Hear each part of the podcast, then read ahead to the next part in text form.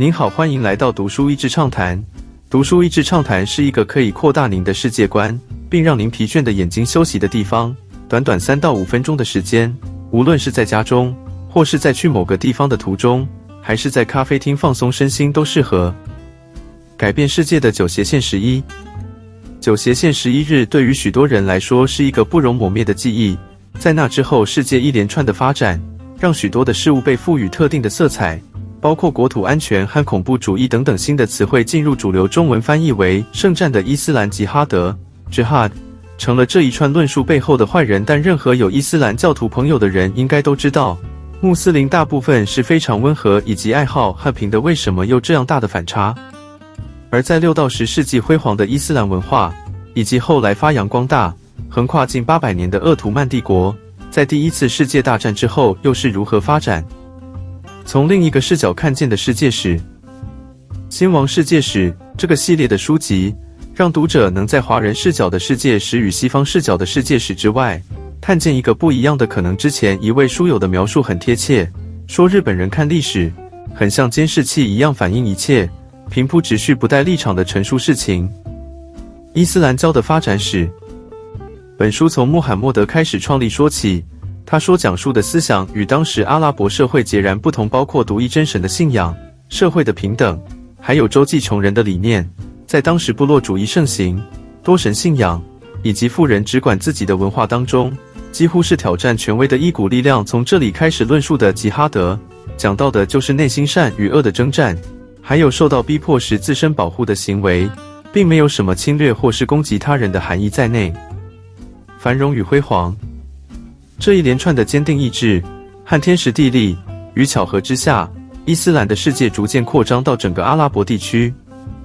到第六世纪开始，更是诞生了辉煌的文化，特别是他们着重翻译和贸易，更是让文化交流鼎盛。像是《一千零一夜》故事描述的繁华，还有现在数学基础的阿拉伯数字和代数 （algebra），以及现代 AI 人工智慧必须有的演算法 （algorithm），都是从阿拉伯数学家。Khwarizmi 名字衍生的，在当时伊斯兰文化强调的是对各种宗教信仰的兼容并蓄，社会的平等，特别是对于穷人。另外，伊斯兰初期妇女的地位也不低，和整体社会的和平发展。后来因为政治和接班人不明确的因素，什叶派和逊尼派的敌对，让很多初期的善意开始变质。受到国际影响的宗教改革，历经鄂图曼帝国百年的传承后，包括阿富汗、土耳其。和伊朗都有类似宗教改革的推动，但当时已经是面对二十世纪的强大西方世界。由于石油的利益，让这些改革受到严重的干扰。而一九四八年以色列建国产生的巴勒斯坦问题，更是挑起伊斯兰世界最敏感的一根神经。现在我们熟知的一些人物，包括宾拉登、塔利班、戴达等组织，某一段时间其实是西方世界所连结的势力。所以书本最后的一部分是在检讨这些恐怖的攻击。真的是伊斯兰世界挑起的战争，还是西方世界所埋下的种子？虽然本书中涉及了许多可兰经的内容，众多乌马和哈里发的翻译名字不是那么容易阅读，但读者还是可以掌握到一定的轮廓。这冤冤相报的循环，到底要怎样才能结束？我想引用我最欣赏的作者，同时也是犹太拉比的 Jonathan Sacks。在纽约九百一十一事件十周年纪念所发表的谈话来总结：Whenever me takes precedence over we, and pleasure today over viability tomorrow, a society is in trouble. If so, then the enemy is not radical Islam, it is us and our by now unsustainable self-indulgence. The West has expended much energy and courage fighting wars in Afghanistan and Iraq abroad and defeating terror at home.